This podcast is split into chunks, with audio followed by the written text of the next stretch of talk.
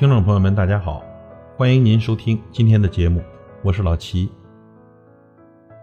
在这熙熙攘攘的人世间，我想每个人都是一个单独的个体，也会和许多人发生这样或那样的故事。故事多了，也就变成了所谓的朋友。但是，我们的身边有真朋友，也有假朋友，您说呢？很多人都会这样说：“我的朋友很多，有事您说话。”其实真的有事了，说话管用吗？恐怕大多数估计只是说说而已吧。常听人说呀，这人世间最纯净的友情，只存在于孩童时代。在家靠父母，出门靠朋友，这既表明了朋友的重要，也表明了朋友的价值，在于被依靠。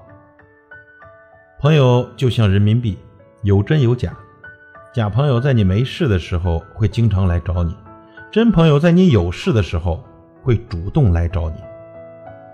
假朋友在喝酒的时候会说你不喝完这杯就不是朋友，真朋友在喝酒的时候会说悠着点啊，身体要紧，不要喝太多了。你借钱时，假朋友总会找借口，而真朋友会说需要借多少。假朋友能陪你喝完几瓶烈酒。真朋友能一杯清茶陪你长谈一个深夜，假朋友见你做错了会装作没有看到，真朋友见你做错了会说你这么做可不对啊，你不能这么做。得意时，假朋友认识了你；落难时，真朋友找到了你。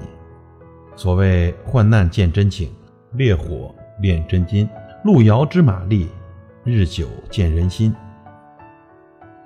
所以，时间会让您明白，您的身边谁是真朋友，谁又是假朋友。